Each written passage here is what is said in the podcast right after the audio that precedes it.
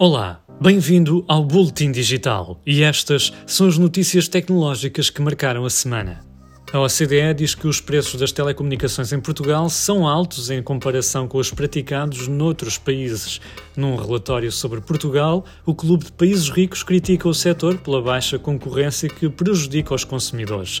Na ótica da organização, as operadoras portuguesas copiam-se umas às outras e não são totalmente transparentes na informação contratual. A OCDE diz também que as fidelizações fazem mal à concorrência e que o mercado tem a ganhar com a entrada de novas empresas. Nem tudo é mau. A OCDE elogia também a infraestrutura tecnológica do país por estar bem desenvolvida. A dona de marcas como a Fiat e a Opel está confiante de que o futuro dos automóveis está no software.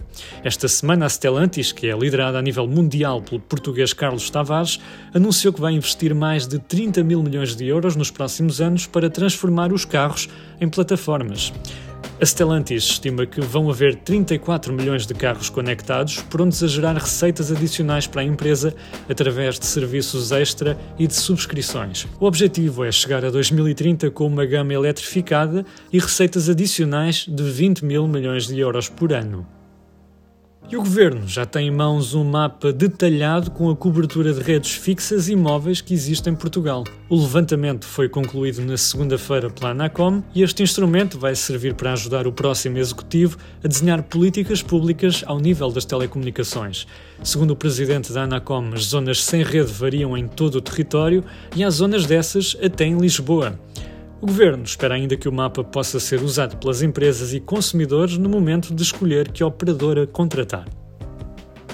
De Portugal para a Europa, o continente deve encerrar o ano com um investimento recorde de 100 mil milhões de dólares na indústria tecnológica.